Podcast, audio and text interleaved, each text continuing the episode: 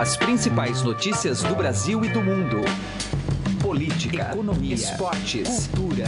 Informação com a credibilidade do maior jornal do país. Estadão Notícias.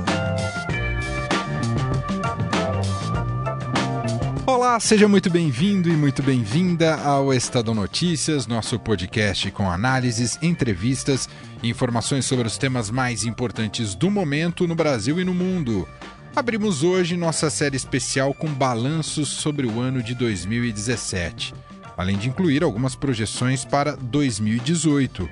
Ao longo dos próximos dias, vamos atacar temas essenciais nas mais diversas áreas de cobertura: política, economia, cultura, segurança pública. O programa de hoje é dedicado a refletir sobre a situação do terrorismo no mundo e também sobre a guerra na Síria. O quanto o Estado Islâmico ainda é um ator importante neste cenário, seja no campo simbólico ou militar, os países têm se mostrado eficientes no combate ao terrorismo, e por fim, o quanto a situação na Síria se assemelha ao Afeganistão de 1980 como palco de um conflito internacional. Essas e outras perguntas serão respondidas aqui em nosso estúdio pelo analista internacional Manuel Furriela, que é coordenador do curso de Relações Internacionais da FMU, e também pelo Sidney Ferreira Leite, especialista em relações internacionais e pró-reitor do Centro Universitário Belas Artes de São Paulo. Este é o principal assunto de hoje do Estadão Notícias, nossa série de balanço e também de projeções para 2018, que você também pode ouvir nas plataformas de streaming Deezer e Spotify. Nas duas, basta procurar pelo nome do programa no campo de buscas e passar a acompanhar todas as nossas publicações. Deezer, Spotify, coloque lá Estadão Notícias e ainda no Deezer, ou melhor, na Deezer, estamos com todos os podcasts do Estadão. Vale a pena dar uma olhada. Para mandar um e-mail para a gente, podcast@estadão.com. Ouça e participe. Estadão Notícias. Destaques internacionais.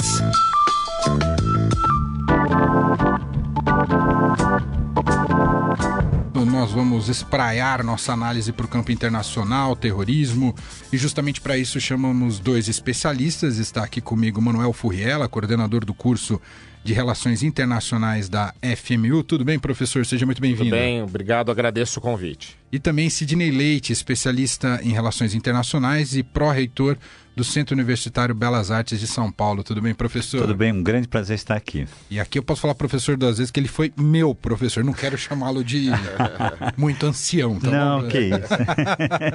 Mas me deu aula na Casper. Aliás, foi só fazendo aqui uma uma, um, um, flashback, foi sempre um curso muito interessante, porque lá a gente pôde casar muita história com cinema, né? No, Isso mesmo. É, é. Achei aquilo, não sei como é que foi a experiência para você, para mim foi Para mim boa. foi maravilhosa, foi ótima. Bom, então vamos aos assuntos, alguns dos assuntos que separamos aqui para o programa de hoje. Eu gostaria de começar falando sobre Estado Islâmico. Há uma ideia de enfraquecimento, pelo menos em termos de poderio militar, ao longo de 2017, principalmente ali na, na guerra na Síria, né, ou como o Iraque conseguiu, as tropas iraquianas conseguiram avançar. Há quem decretou, inclusive, o fim do Estado Islâmico. Como é que os senhores é, avaliam essa situação? É, é, possível chegar a esse tipo de conclusão, o fim do Estado Islâmico? É, realmente não dá para se chegar a essa conclusão ainda. O que aconteceu durante este ano de 2017, principalmente, é que houve uma retomada de, de territórios, não é, por parte do governo Assad, lá na, na Síria, e também por parte do governo iraquiano. Então, o Estado Islâmico ele perdeu territórios. Então, essa é a primeira análise que a gente pode fazer em relação a uma diminuição de poderio. Mas o desafio, no meu ponto de vista, continua muito grande, porque o terrorismo internacional ele assumiu uma nova roupagem depois, principalmente do 11 de setembro, durante o, aquele período, durante aquele ano, né, onde você teve os ataques às Torres Gêmeas e vários outros grandes ataques é, organizados por grupos terroristas, na época Al-Qaeda, no caso, ataque aos trens espanhóis também na época, enfim, você tem uma lista de ataques de grandes dimensões. Esse tipo de ataque terrorista, ele perdeu muita força porque o combate foi muito efetivo, principalmente pela gestão Bush, e houve um desmantelamento financeiro, porque havia um grande patrocínio a esses grupos terroristas, eles, eles tinham grandes recursos. Isso, é, em certa medida, diminuiu muito o poder desses grupos e os grandes ataques terroristas diminuíram. Mas agora o desafio é outro Você tem ataques difusos, de pequenas proporções, como a gente teve durante esse ano, iniciativas individuais, né? aquele ataque que teve, é, no, no, aqueles ataques na França e na região de Nice, né? ataques que utilizaram veículos é, para atropelar uma quantidade de pessoas, trouxeram grande repercussão internacional e são ataques terroristas muito mais difíceis de serem controlados, porque são pessoas que às vezes inesperadamente vão organizar esses ataques. Então, o desafio terrorista continua e eu acredito que o Estado Islâmico ainda vai prosseguir patrocinando, organizando ou incentivando, em alguns casos, esse tipo de ataque. Então, a gente vai aguardar né? A gente aguarda que novos ataques desse tipo vão acontecer. Então, o Estado Islâmico ele sai enfraquecido em certos termos, territórios uhum. é, perdendo territórios, mas ataques terroristas a gente pode aguardar que ainda vão acontecer, no, na, no meu ponto de vista, em relação a essas iniciativas mais individuais. A gente pode acrescentar, Sidney, que no campo simbólico o Estado Islâmico ainda é muito forte? Opa, essa, essa sem dúvida é uma dimensão. A análise do professor é perfeita. Essa dimensão simbólica, ela traz uma consequência, eu acho que muito prática e objetiva que é a capacidade de influência e o uso sistemático que o Estado Islâmico sempre fez e fez muito bem das mídias sociais, é, da internet. Se ele perde território, e perdeu bastante território nesse aspecto, ele perde um pouco da sua essência, porque o Estado Islâmico é um grupo terrorista historicamente novo, não é? Que demarca um território, tem tropas que a gente poderia colocar entre aspas formais, né?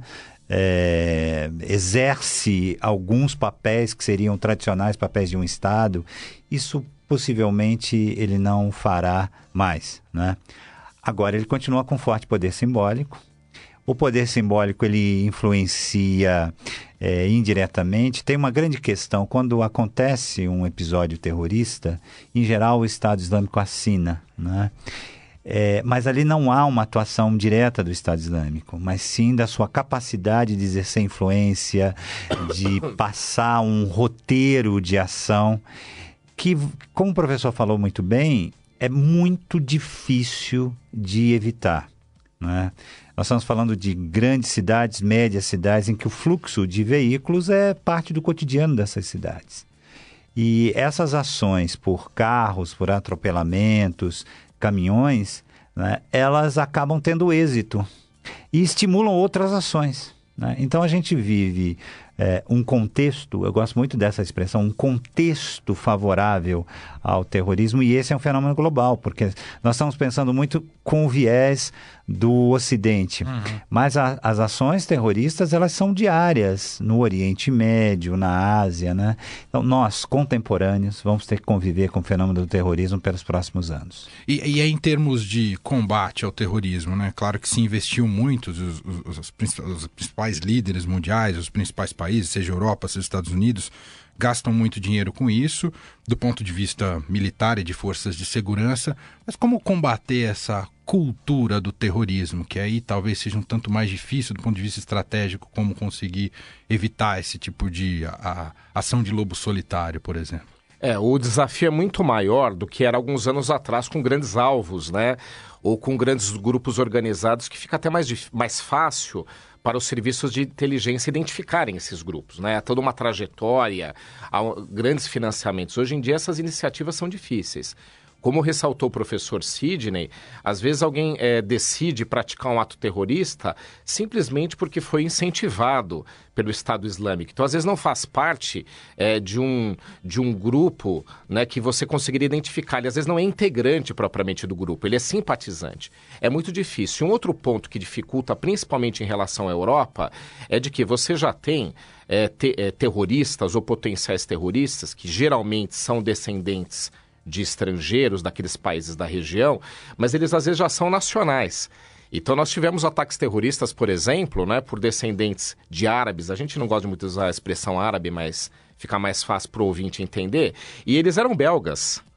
Né? Então eles já viviam lá na, na, na Bélgica, tinham a nacionalidade, alguns já eram nascidos lá e eram adeptos ou eram influenciáveis por esses grupos. Então, o desafio é muito grande, né? Você consegue é, identificar aqueles que principalmente possam causar, usar, criar ataques terroristas, mas esses paralelos você não consegue. O desafio é muito maior, né? Obviamente que a principal recomendação a que se faz, né, que a gente que é analista internacional faz, é que se busque diminuir as tensões. Por exemplo, o que buscou a gestão Obama em relação a Cuba, de aliviar as tensões, ou que buscou em relação ao, ao Irã, obviamente que colaboram para que você diminua os potenciais é, potencial terrorismo. Mas com relação ao Estado Islâmico, como fazer isso se a gente está em amplo combate contra eles? Né? E esse combate está avançando, a gente já falou de perda de território. E outro ponto que eu queria deixar interessante aqui, que eu achei interessante nos últimos dias, é o fato de que o Trump ele obviamente possui uma proximidade maior com os russos uhum. do que outras gestões recentes dos Estados Unidos. Ele não assume isso, mas isso já, já foi revelado houve até uma influ potencial influência na sua eleição. E algumas semanas atrás, o governo americano já se aliou ao governo russo em alguns combates de é, alguns a organização de alguns combates ao grupo do Estado Islâmico no, na Síria.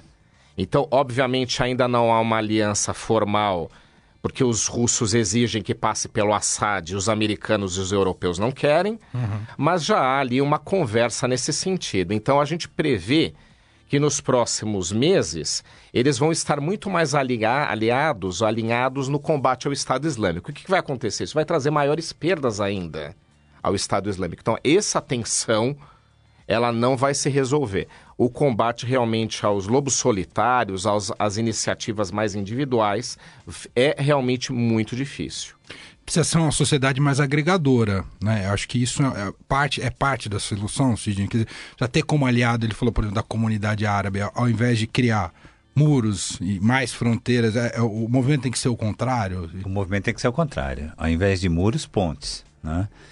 É, eu, eu sempre tive muito interesse em estudar o contra-terrorismo, né? Porque as ações terroristas a gente consegue mapear com uma certa tranquilidade. Eu fiz um curso, um curso de extensão na Universidade de Leiden, nos Países Baixos, de contra-terrorismo. E é muito interessante que sempre no final da aula a gente chegava à mesma conclusão. É, Para combater o terrorismo precisa de inteligência e cooperação. Não existe outra forma. Né? Então o professor falou muito bem. É, o combate ao terrorismo está ligado a ações multilaterais, a aproximação entre os Estados, os serviços eh, de inteligência, uh, portanto, com, com, parcerias, com trocas de, de informações. Né? E, infelizmente, a gente percebe um recuo no espírito de cooperação internacional, principalmente depois da eleição de Donald Trump. Né? É, a gente não gosta muito de personificar?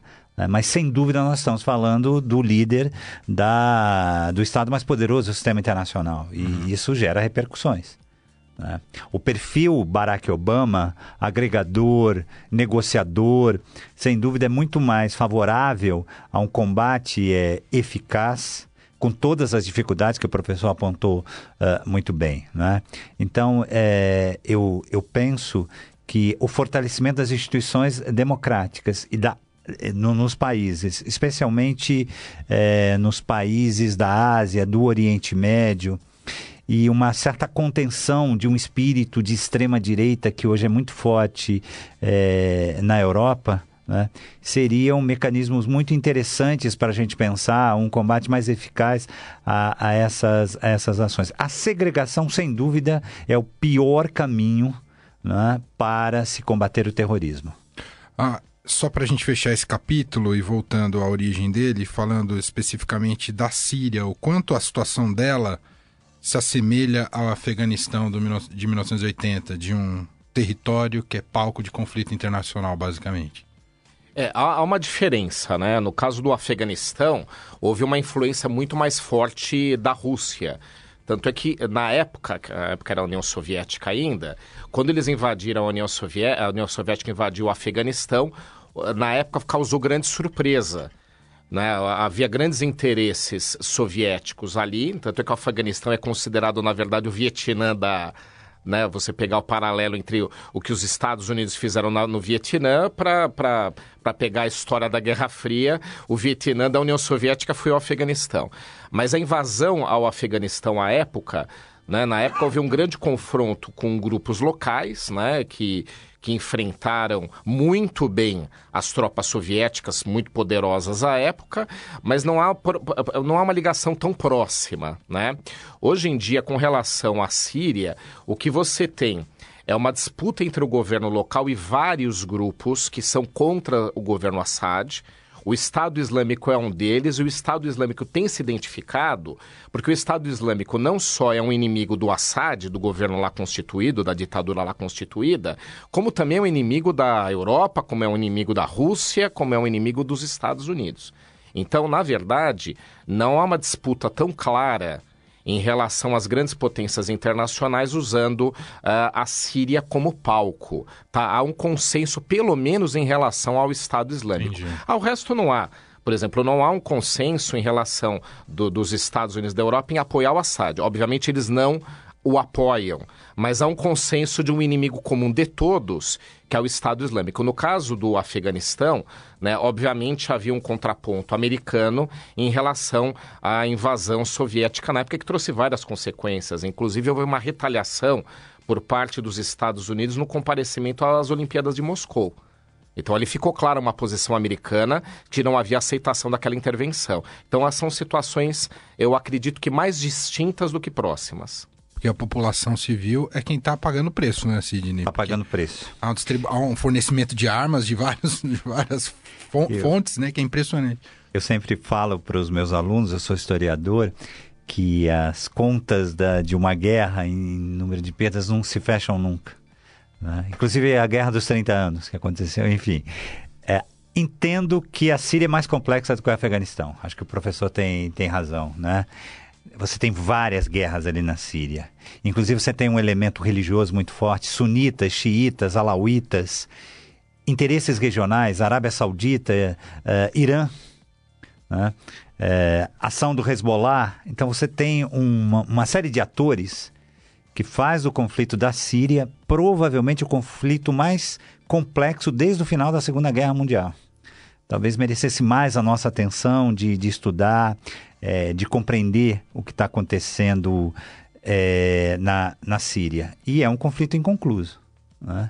Sem dúvida, no último ano, no último ano e meio, há um avanço forte das tropas de Bashar al-Assad, né?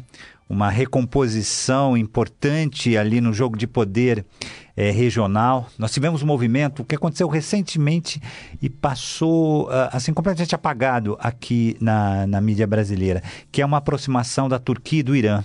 Hum. Né? Temos a questão curda envolvida.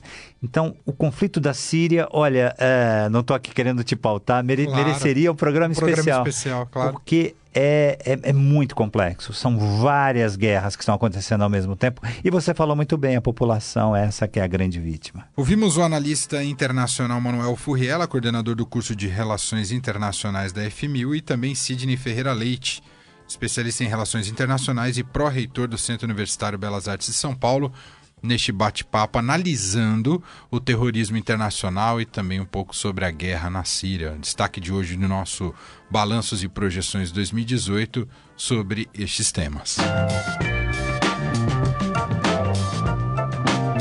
O Estadão Notícias desta sexta-feira vai ficando por aqui. Contou com a apresentação minha, Emanuel Bonfim, produção de Gustavo Lopes e montagem de Nelson Volter. O diretor de jornalismo do Grupo Estado é João Fábio Caminuto. De segunda a sexta-feira, uma nova edição deste podcast é publicada. Tem tudo à sua disposição no blog Estadão Podcasts. E lembrando você que agora estamos também na Deezer.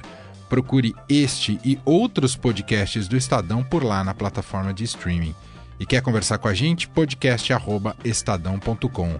Bom, na próxima segunda-feira não temos a edição do podcast por ser feriado de Natal, do dia 25 de dezembro, mas retornamos normalmente no dia 26, dia 26 pós-Natal, tá certo? Com mais uma edição da nossa série especial com balanços e projeções. Um abraço para você, um excelente Natal para você e sua família e até mais. Estadão Notícias.